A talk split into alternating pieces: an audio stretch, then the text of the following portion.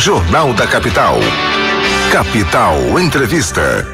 Presidente Bolsonaro, bom dia, satisfação em falar com o senhor. É, bom dia, eu quero agradecer aí também a oportunidade que vocês estão me dando ao vivo é, discutir algumas coisas sobre, sobre o estado de Mato Grosso e sobre o Brasil. Bom dia a todos, muito obrigado mais uma vez. O senhor que tem sido um, um, um, torcedor e tem estado bem contente ultimamente, né? Porque o seu time só tem dado alegrias. Vai levar mais uma Libertadores, presidente? Não, não tem dado muita alegria, não, que eu sou palmeirense, na verdade, né? E quase o terceiro lugar. É o time é. tem um bom tempo, mas está faltando um, um, tempero a mais ali para o time desembocar. E, obviamente, Sim. eu acho que todo torcedor tem, tem plena convicção que o grande é, o grande rival né, de todos nós é o time do Flamengo, que já tem é. jogado com à disposição e tem tudo para ser bicampeão. Tricampeão. É, é isso aí. Presidente, quando é que o senhor vem aqui para Mato Grosso? Que estamos todos na expectativa e confirma a agenda já da, da próxima semana? Já está confirmado? Podemos esperar o senhor aqui em solo Mato Grossense? Está tá confirmado, sim. Nós vamos visitar uma comunidade indígena, entrega de algum material. É, nós temos como referência os Parecisa, que tem produzido já há algum tempo. Nós estamos estimulando é, esse tipo de, de concessão né, para os demais Sim. indígenas do Brasil. Tanto é que tem um projeto no Congresso, autoria do nosso, do Ministério da Minas e Energia, basicamente permitindo que o índio, né, o indígena, faça na tua terra o que o seu irmão fazendeiro faz ao lado. Ou seja, exploração, é, arrendamento, é, cultivo, é, mineração, é, usar os recursos hídricos para fazer PCHs ou hidrelétricas, é, asfaltar rodovias. É, tudo isso nós estamos oferecendo ao indígena de forma facultativa. Se não quer que faça nada lá, nada vai ser feito. Certo. O senhor confirma a agenda, então, para essa quinta-feira, é isso?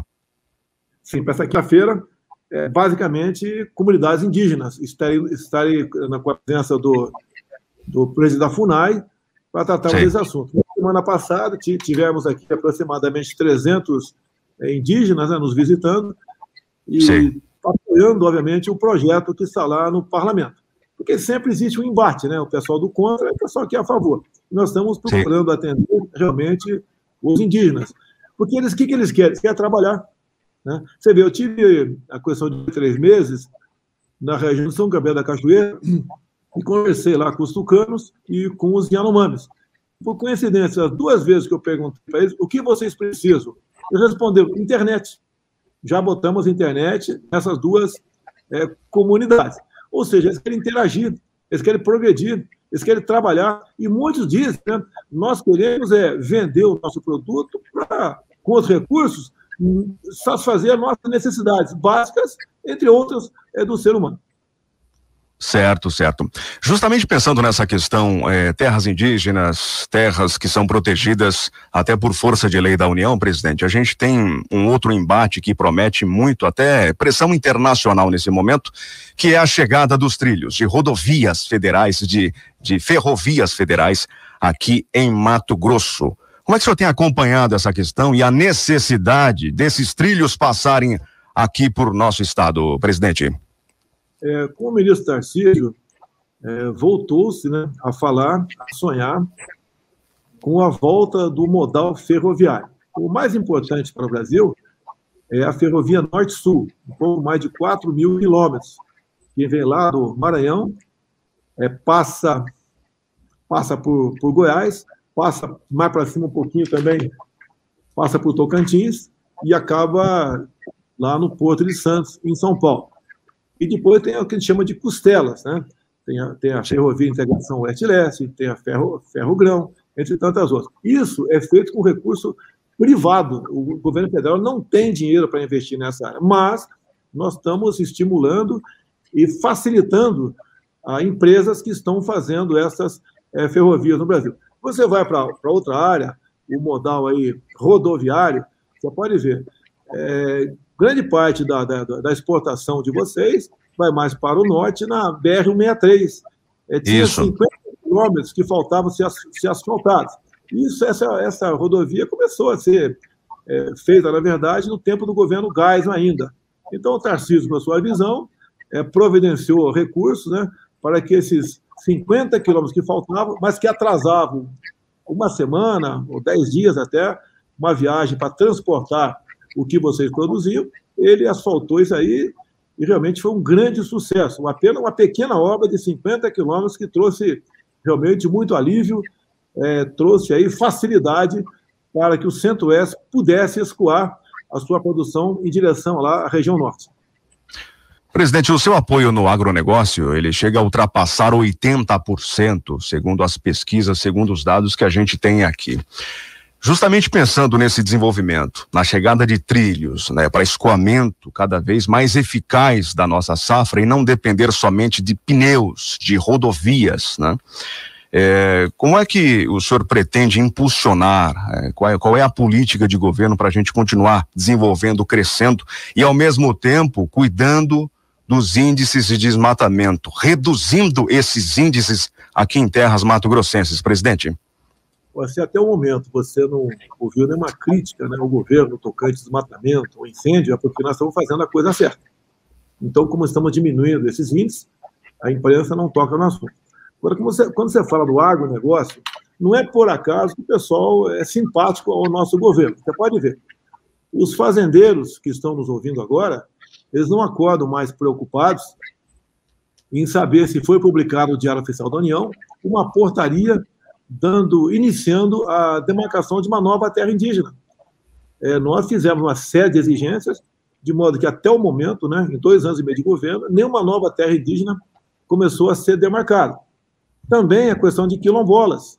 Lógico, não há muito, não, não sei se há muito dessa questão aí em Mato Grosso, mas no resto do Brasil nós também zeramos essa questão de quilombola.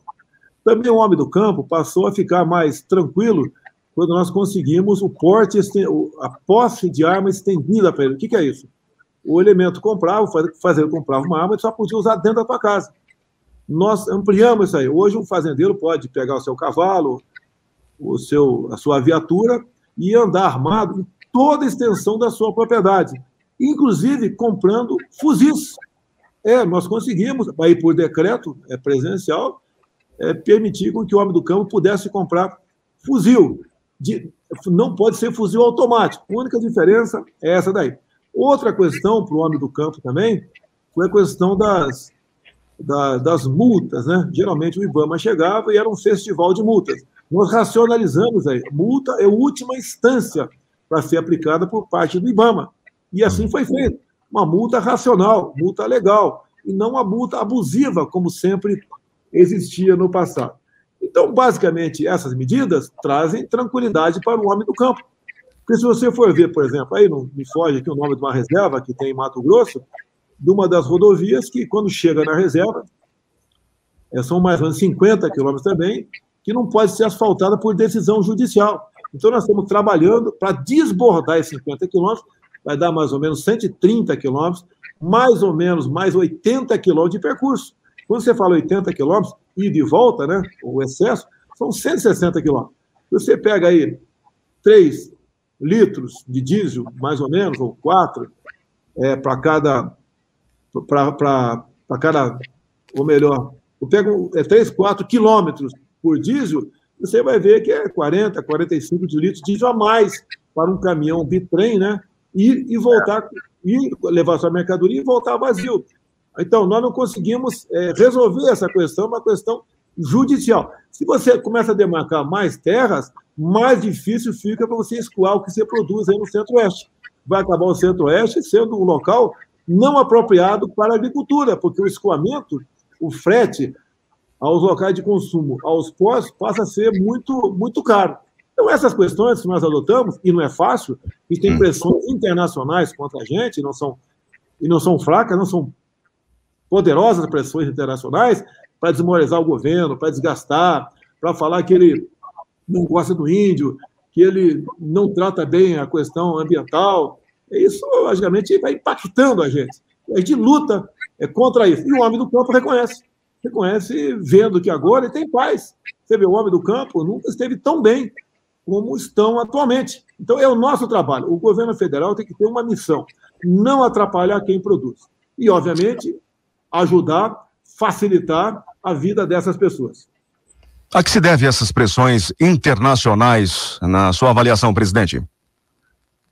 Olha, o Brasil aí alimenta mais de um bilhão de pessoas né, fora do seu país.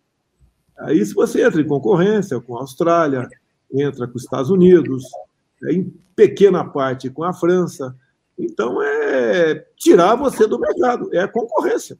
Nós somos um país aqui que tem a sua vocação né, voltada para o agronegócio. E essa, e essa vocação foi descoberta lá no governo Médici, com Alice Paulinelli.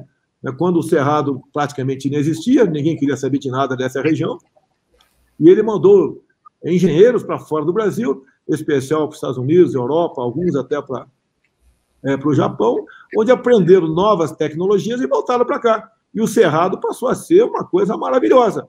Antigamente ninguém queria para ir e tudo mudou com Alisson Paulinelli no governo Médici. Então, essa concorrência, né, é negócio, é, não faz bem para os países que produzem aquilo que, que nós cultivamos aqui. Então, é, esse é o motivo dessa, desse desgaste enorme né, da, que vem de fora para dentro do Brasil. Certo. Recentemente, o governador é, Mauro Mendes anunciou, até depois de, de visitá-lo em Brasília, depois de uma ampla reunião, anunciou a primeira rodovia estadual aqui em Mato Grosso. Né? O senhor acredita que iniciativas como essa, elas merecem ser incentivadas também em outros estados do Brasil, presidente?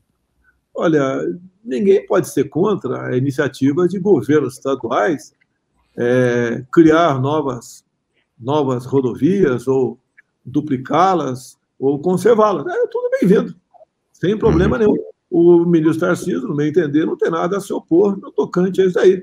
É, parabéns por essa iniciativa. Obviamente, a gente espera que seja um asfalto de qualidade e não conhecido casca de ovo por ocasião de épocas que antecedem as eleições. É apenas isso. Não conheço as rodovias do Mato Grosso, é natural, né? Bom, nesse é caso é ferrovia, presidente. Ferrovia ah, estadual. É. Aí é outra história, muda um pouquinho de figura. É, o, o Tarcísio tem todo um planejamento para concessões dessas ferrovias. Tá? Hum. Se o governador quiser fazer, é o direito dele aplicar nessa área com a iniciativa privada.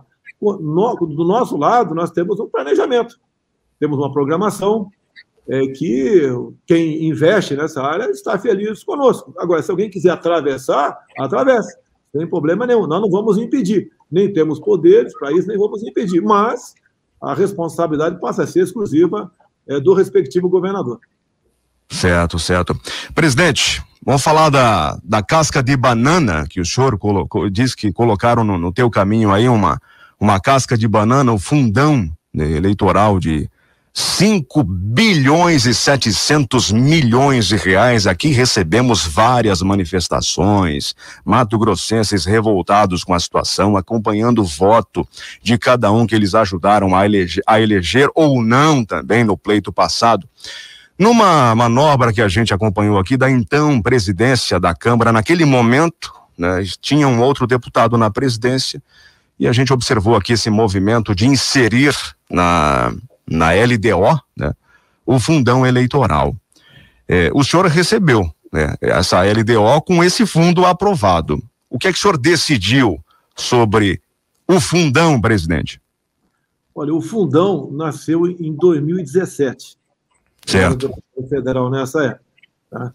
Nós temos que cumprir a lei. Eu não posso vetar ou sancionar qualquer coisa e sem responsabilidade. Se eu sancionar o que eu não devo né? ou vetar o que eu não posso vetar também, eu estou em curso em crime de responsabilidade. Então, a minha decisão, que é decisão legal, no tocante ao fundão, vamos vetar tudo que exceder o previsto pela lei de 2017. Eu acredito que desses 5 bi 700, menos 3 bilhões é, deverão ser sancionados. Agora, é, se eu não me engano, amanhã ou depois da manhã, o limite para nós vetarmos ou não é, parte da, da LDO. A ordem que eu dei foi a seguinte: vetar tudo que extrapolar aquilo previsto na lei de 2017. Nós vamos supor que não seja possível porque está num artigo só. Então, vete tudo. Essa foi a decisão. Eu não quero brigar com a Câmara, nem com o Senado, mas 5 bi 700.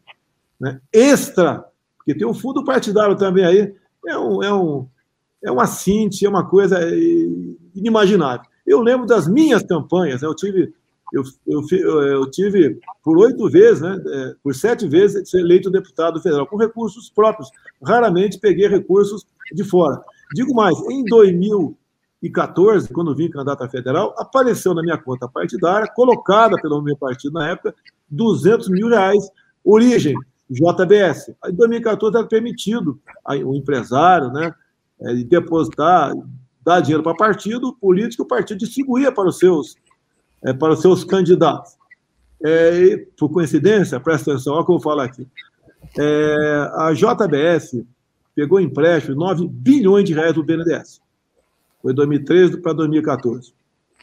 E aproximadamente 5% disso, um pouco mais de 400 milhões de reais, foram distribuídos para partidos políticos. Quase todos os partidos pegaram esses 450 milhões da JBS. E os partidos, por sua vez, redistribuíram para os seus candidatos. Eu era candidato e quando apareceu na minha conta 200 mil reais, e lá está escrito o doador originário, que eu vi que era JBS, podia ser qualquer empresa privada. Eu simplesmente fiz gestões para devolver esse recurso e falei, eu quero dinheiro do fundo partidário normal, lá em 2014. Isso aconteceu. E depois tivemos problemas com a JBS. Deixa bem claro que a JBS não, não cometeu nenhuma ilegalidade pegando o recurso no BNDES, nem cometeu qualquer ilegalidade é, destinando mais de 400 milhões para partidos políticos. Qual empresário faz isso? Com que interesse o PT, né, na época, abriu as portas do BNDES para a JBS pegar esse recurso. E essa grana depositada na conta dos partidos, você vai dizer para você, para que, que é? É para cooptar partidos para votar com o governo de olhos fechados. Certo. Mudando um pouquinho de, de assunto, presidente, se o senhor me, me permite, falando de, de pandemia, né? Falando dessa, dessa situação e eu costumo dizer sempre aqui em Mato Grosso que nessa geração aqui, para quem a gente fala, só tínhamos dois ou três especialistas, posso colocar dessa forma, em pandemia, que eles tinham mais de 100 anos e, e acompanharam, um deles até mais próximo, a última, né, a, a pandemia anterior. E agora a gente está vivendo essa situação que travou, que tirou muitas vidas, deixou muitas famílias órfãs, muitas famílias em luto e que travou a economia. A gente está vendo aqui pessoas sofrendo. Aqui em Cuiabá teve uma cena que ganhou o país todo, que é a fila do ossinho. Uma fila que, tradicionalmente, um açougue faz doações de ossos, com um pouquinho de carninha né, nesses ossos. E essa fila ela tem aumentado muito nos últimos meses. A fila do ossinho. E a gente precisa até entender um pouco mais o seu posicionamento. O senhor tem sido muito criticado em relação a isolamento social, em relação a, ao andamento da vacina no Brasil, né? A gente precisa entender se há perspectivas aí de flexibilização até quanto ao uso de máscara, por exemplo, enfim, sobre a variante Delta. Qual é o momento que a gente está vivendo na sua concepção, do seu governo, presidente? Quanto às vacinas, nosso governo tomou todas as providências. Não existia vacina para comprar no passado, bem como no início do ano tinha vacina disponível né, para todo mundo. Tirando os quatro países que produzem vacina, o Brasil é o que está mais na frente. Só para o estado aí de, de Mato Grosso, nós distribuímos 3 milhões e 100 mil doses, onde foram aplicadas 2 milhões e 300 mil. Ou seja, nós fizemos nossa parte no tocante à vacina. Lá atrás, eu sempre fui contra comprar vacina ou fazer contrato para comprar vacina sem a certificação da Anvisa. Nós temos que ter responsabilidade. E sempre disse: só vamos pagar depois que receber. Assim foi feito. Nós temos um governo sem corrupção, dois anos e sete meses depois do início do mesmo. Vamos agora para a questão do, do pessoal que está aí tomando uma sopa aí, rala com ossinho, realmente é triste. Mas olha só, no tocante a empregos formais com carteira assinada, nós terminamos 2020 com mais empregados que dezembro de 2019. E no corrente ano, a média mensal de, de novas carteiras assinadas ultrapassa 200 mil. No tocante ao emprego formal, o Brasil está indo bem. Lá atrás também, eu falei que temos dois problemas pela frente: o vírus e o desemprego. Devemos tratar os dois com a mesma responsabilidade de forma simultânea eu fui achincalhado pela mídia nacional. Inclusive, um slogan que o pessoal deve ter na cabeça, quem está nos ouvindo, que foi cumprido né, em grande parte pelos governadores, era o seguinte: fique em casa que a economia te vê depois. Não era isso? Fique em casa que a economia te vê depois. E aproveitava para me, me ofender, me achincalhar, dizendo que não estava preocupado com a vida das pessoas. Estava preocupado com a vacina passando pela Anvisa e para nós não destruirmos empregos. No tocante emprego formal, carteira assinada, nós ganhamos, porque tomamos medidas, não só no tocante ao Pronamp, ou a questão do bem, são projetos do governo que ajudaram quem tinha empregados, mantê-los empregados. Isso foi tocante ao pessoal de hotéis, restaurante, é, turismo, de maneira geral, o comércio de maneira geral. O cálculo nosso, que nós, de acordo com os pedidos, conseguimos manter né, mais de 11 milhões de pessoas empregadas. Agora vamos para o outro lado o fique em casa, a economia gente vê depois. E eu critiquei total irresponsabilidade dos governadores que fecharam tudo. Irresponsabilidade. Ele pegou aproximadamente, no Brasil, 38 milhões de pessoas que viviam na informalidade. E a informalidade? É aquele cara que vende churrasquinho de gato, vende água, é, vende picolé na arquibancada, tá? É, que faz, que vive, que conserta a tua, um defeito no, na descarga da tua casa. Esse cara, ele vive, ele é autônomo. Quando determinou que esse pessoal ficasse em casa, o pessoal botando a polícia na rua, alguns fechando rodovias, decretando toque de recolher, lockdown, confinamento, essas pessoas que, em grande parte, trabalhavam durante o dia para sustentar a sua família, para comer à noite, perderam seu ganha-pão. Imagine 38 milhões de pessoas, você bota os familiares, 100 milhões de pessoas que foram jogados aqui na miséria, para morrer de fome. Tá? Então, o que, que nós fizemos? Coisa rapidíssima, de poucas semanas, criamos o programa do chamado auxílio emergencial. E 68 milhões de pessoas passaram a se beneficiar. Só aí no estado de Mato Grosso, né, foi, até o momento, 5 bilhões e meio de reais aproximadamente um milhão de pessoas. Só o ano passado, o gasto com, com auxílio emergencial foi equivalente a 13 anos de Bolsa Família. Agora, a informalidade, daí você pergunta, uma coisa esquisita, né? Como é que pode, se o governo está dizendo que criou empregos e o número de empregados sobe? É questão de metodologia. Como o IBGE trata o número de empregados no Brasil? Se tem uma pessoa, um vizinho teu, que está aí um, dois, três, dez anos sem trabalhar, para o IBGE, ele está empregado. Essa pessoa, sem trabalhar de forma formal, carteira assinada. A partir do momento que o informal não tinha mais ganha-pão, ele foi procurar emprego. Ele era tido como empregado, porque não procurava emprego, mas quando ele foi procurar emprego, passou a, ser, a ter tido como, como desempregado. Por isso subiu o número de desempregados no Brasil. O que a gente espera? Com a vacinação, se volte à normalidade. Agora, quem fechou o comércio, tá? quem te obrigou a ficar em casa, quem botou na tua cabeça que quando a gente vê depois, não fui eu. Eu não fechei um botequim sequer no Brasil. Que eu sabia que o vírus matava, mas também a fome mata. Então vem as críticas é para cima da gente, as mais variadas possíveis. Porque é muito fácil você estar do lado da maioria, estava errada, no meu entender. Quando falo em tratamento precoce, você perguntar na tua rádio aí, na tua casa, né? Quem pegou o vírus, que tomou, a grande maioria tomou ivermectina, hidroxicloroquina, agora tem uma novo, novo, um novo produto aí que, não, lógico, não tem comprovação científica, chama-se proxalutamida. Eu tomei hidroxicloroquina. Então, o que, que eu fiz? Eu busquei uma maneira de atender o povo, mas não eu, capitão ou presidente Jair Bolsonaro, junto com médicos, junto com embaixadores pelo, pelo mundo afora que nós temos. Por que, que nesse estado aí, nesse país, está morrendo menos gente? E eles passavam informações para a gente, além de pessoas que entendiam do assunto. Então, não é que eu sou charlatão, sou curandeiro, nem inventei nada. Eu dei uma alternativa. Você pode ver, a, o número de. A grande quantidade de, de medicamentos cobertos no Brasil são por acaso. Até a questão da disfunção erétil. Por acaso descobriu-se aquilo que chamou depois de Viagra, de Cialis. Eu tenho um montão de velho aí tendo filhos que não esperavam mais ter a vida sexual. Por acaso. Na guerra do Pacífico, quando o soldado chegava ferido, não tinha mais como alguém doar sangue para ele. Todo mundo podia doar já doou. E deu os médicos na hora, começaram a fazer o quê? Temos que tentar salvar o cara. Não tem sangue, tem que injetar alguma coisa no braço dele. E acabaram injetando na veia dele o quê? Água de coco. E salvou centenas de pessoas na Guerra do Pacífico. Essa questão agora, por que essa onda toda contra o tratamento precoce? É porque será que é um grande negócio por parte da indústria farmacêutica para comprar vacinas? Olha o que está acontecendo com a Coronavac. Ninguém tem coragem de falar. Gente que foi, que tomou as duas doses, foi infectada e está morrendo. Mas por que está morrendo? Porque ela acreditou nas palavras do governador de São Paulo, que ele tuitou, dizendo o seguinte: quem tomar as duas doses da Coronavac, se for infectado, jamais morrerá. E a pessoa fica em casa, né? Eu tomei as duas doses, e não vou morrer. E acaba morrendo.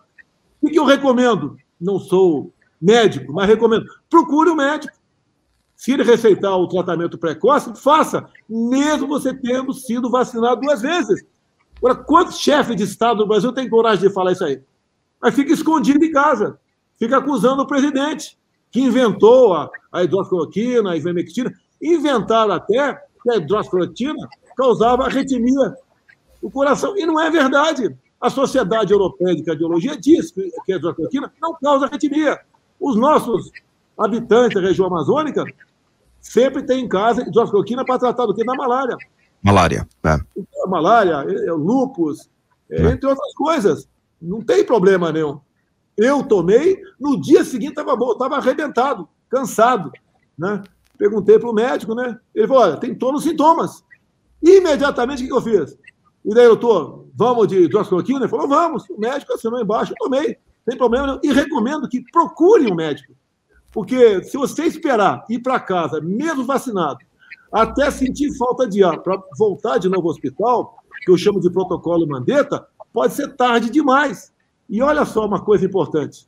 Eu nunca vi, na minha vida de 66 anos de idade, uma doença qualquer começar a ser tratada em fase hospitalar.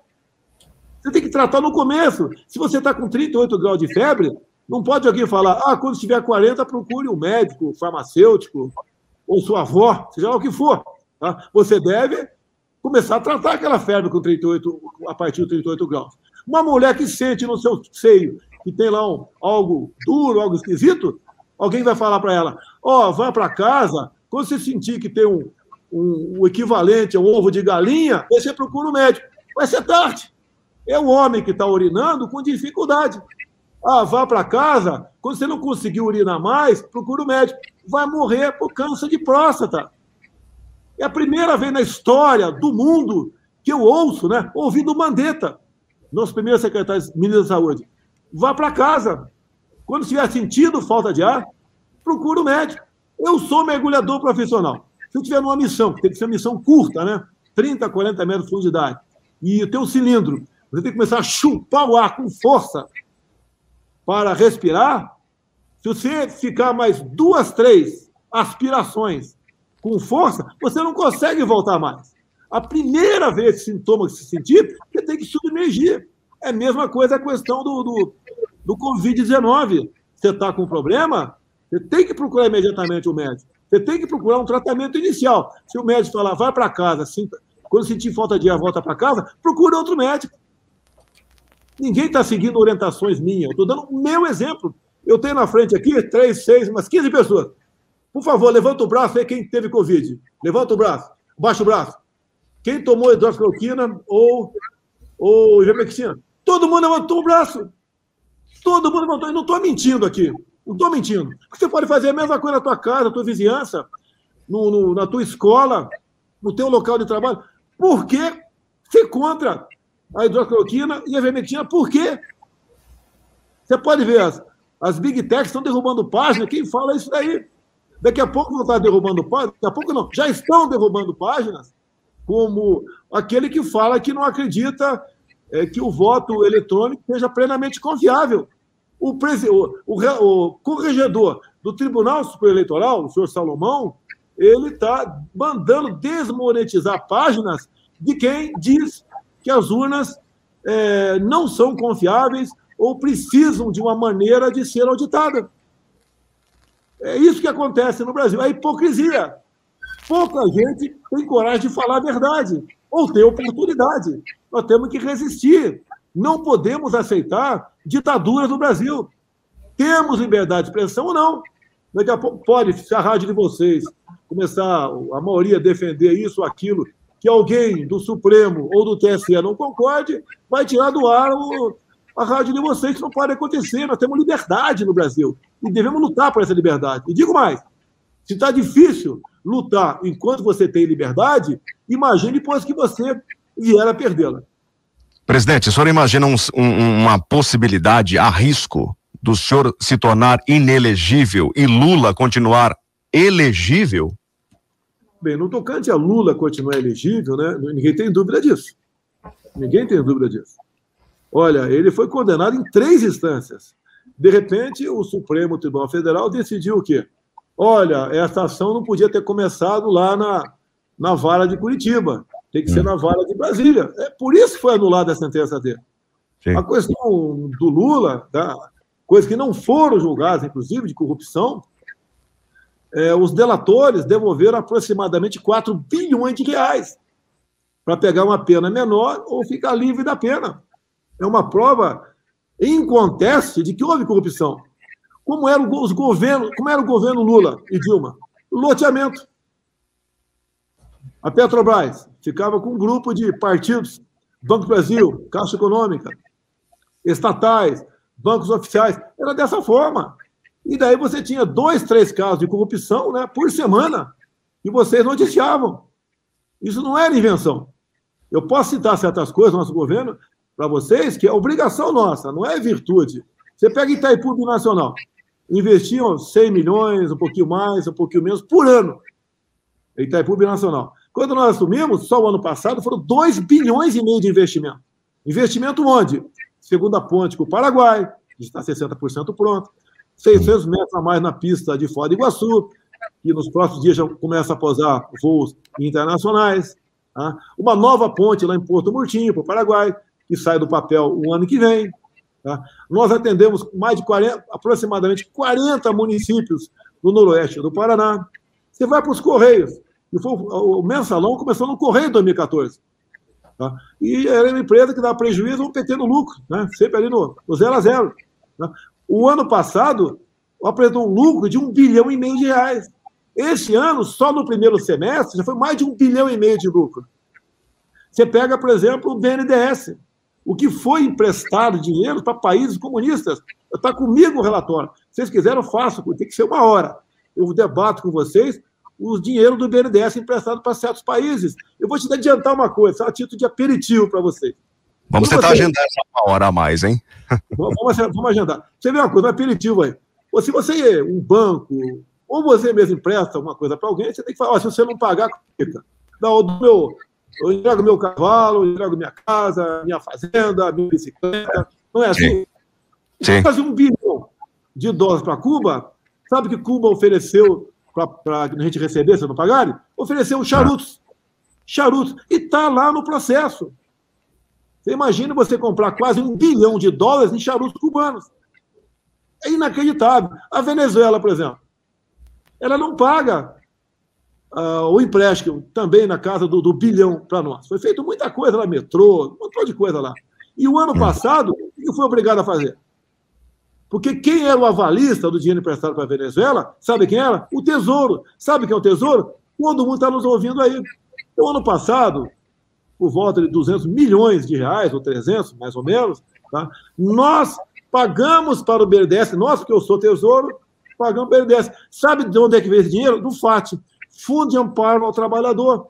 Era assim que funcionava o Brasil.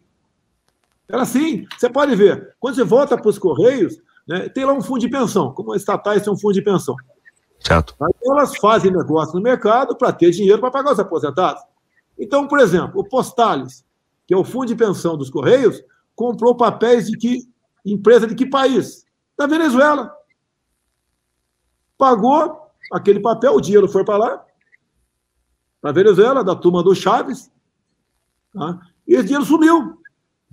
Certo, presidente valia nada. Era assim que era governado o nosso Brasil. Então não tinha como dar certo. E não é quando você fala ah, pressões internacionais, tudo negócio, é internamente também. Toda vez que toca fogo no ninho de rato, é um montão de, de gente com dinheiro que se volta contra a gente, que compra parte da mídia, tá? que mente, que contrata alguns políticos ou ex-políticos para falar mal de você. Tá? Você pode ver, quando falo que eu sou ditador porque eu decretei sigilo em 100 anos sobre a minha vinda dos meus filhos aqui no Alvorada, é verdade. Por que, que é verdade que eu falo? Que tem uma lei que permite, no tocante à minha intimidade, eu decretar sigilo. Como é que pode? Que tem a lei de acesso a informações. O Globo, a Folha, o Estadão querem saber que dias os meus filhos estiverem em casa. É minha vida particular. Se meu filho me visitou semana passada, retrasado, ano passado, ninguém tem nada a ver com isso. Qual a acusação? Por que quero saber se meu filho esteve aqui ou não? Qual, meus filhos. Qual a acusação? Eu tenho cinco filhos, um mora comigo que é menor de idade. Qual a acusação contra os quatro? Onde a Polícia Federal está investigando qualquer um deles. Agora estão investigando por fake news. É um absurdo, os absurdos. Fake news. Se é fake news, investigue a Folha, o Estado, o Globo, o antagonista, que é uma fábrica de fake news. É mentira o tempo todo. Agora, o lado positivo tem os veículos de massa, as emissoras de rádio para poder falar com a sociedade, presidente. É, só é, sobre a questão do ano que vem, vamos pensar um pouquinho já em 2022. É, a gente sabe que o senhor tem uma, uma, uma, uma aprovação considerável aqui em Mato Grosso, tem muito apoio aqui em Mato Grosso, isso é notório, principalmente do setor agro. A gente precisa saber quem é que pode estar com o senhor no ano que vem fazendo palanque aqui para Bolsonaro no estado de Mato Grosso, presidente? Olha, eu evito falar isso daí, porque toda é. vez que cita um grupo, etc., eu passo a ter problemas dentro do parlamento. Preciso aprovar coisas para o bem do Brasil. Eu não certo. posso ficar em política. Aí, Mato Grosso, eu sou muito simpático ao deputado Medeiros. Não nega mais nada além disso. O resto eu converso com todo mundo, não tenho compromisso com ninguém de Mato Grosso, nem de estado nenhum do, do Brasil. Raramente eu tenho um contato com outra pessoa. Logicamente, elas têm interesse, eu também tenho interesse, mas esse time vai ser formado a partir do início do ano que vem. Se trazer para dentro agora desse turbilhão que a gente vive, né, do problema que a gente vive aqui, a gente complica mais a situação Sim. do Brasil. E o povo tem necessidade, nós estamos com inflação alta, a previsão é 7% nesse ano, fruto dessa política do fica em casa, economia a gente vê depois. Que a pandemia é, trouxe uma inflação de alimentos no mundo todo, não foi só no Brasil, no mundo todo. E nós temos que buscar a solução para isso. A ministra Tereza Cristina trabalha arduamente. A gente não vai tabelar nada. A gente não vai chegar para o homem do campo e falar o seguinte: ó, a partir agora, é, por 30 dias, está proibido exportar carne bovina para diminuir o preço internamente. Isso não existe. A Argentina acabou de fazer isso, não deu certo. A gente não vai confiscar é, soja para fazer mais óleo que subir o preço. Isso não existe. O que, que nós fazemos para combater isso aí? É investir, por exemplo, mais na agricultura a como a Caixa é. Econômica entrou também na agricultura familiar pesado. Como o, o, o plano Safra entrou mais pesado, mais recursos para a agricultura familiar, que é aquilo que a gente mais consome aqui. É ampliar os nossos horizontes. É dar meios para o do campo produzir mais. Se produzir mais, o preço cai. Se fizer o contrário, pior do que a inflação, haverá desabastecimento. É isso que nós não queremos. Presidente, é, rapidinho aqui, a gente sabe da sua agenda cheia, recheada. Rapidinho, o ouvinte está mandando pergunta aqui. Vamos lá, rapidinho. Bom dia, capital. Aqui é Paulo Delgado. Eu queria fazer uma pergunta para o nosso presidente. Presidente, o povo brasileiro está cansado de ver o STF é, passando por cima, passando rodo na nossa Constituição né? Soltando bandido e, pre, e, e, e, prendendo inocente. Qual a atitude que o senhor vai tomar é, com essas atitudes do STF? E nós estamos cansados já de ver tanta pisando na nossa Constituição. Paulo Delgado, tenha um bom dia. O Paulo Delgado, Presidente, bom dia.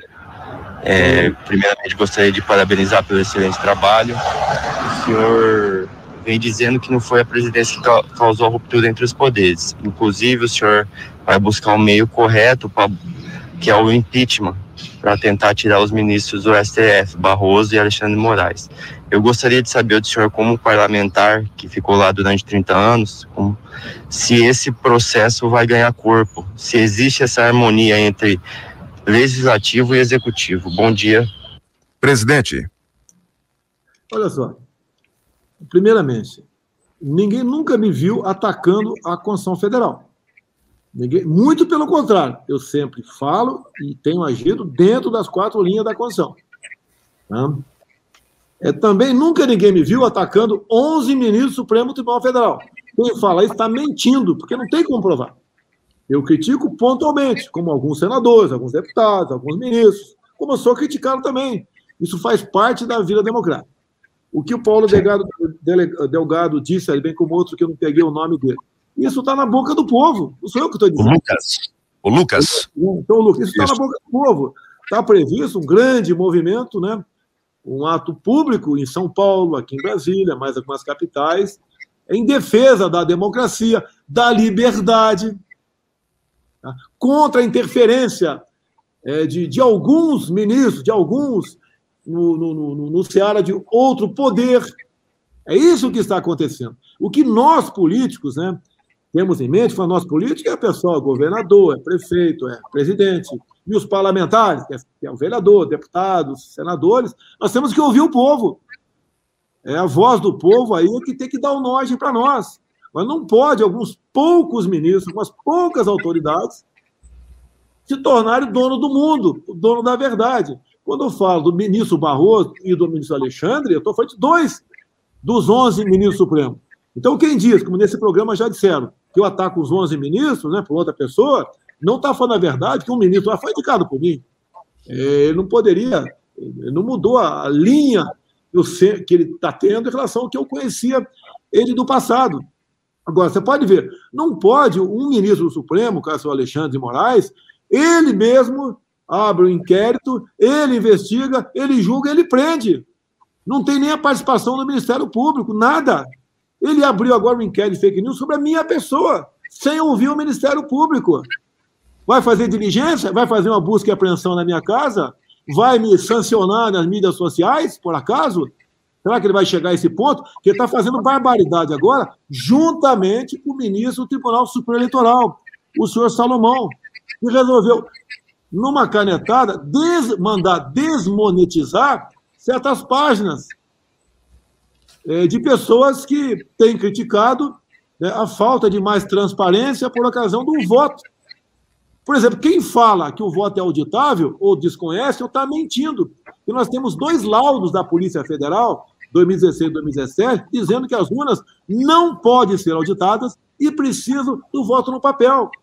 Bem como eu tenho um inquérito da Polícia Federal sobre as eleições de 2018, onde está bem claro ali, o próprio TSE responde que o hacker esteve por oito meses dentro do TSE, que teve acesso ao código-fonte que teve a senha do ministro Banhos e de outro servidor.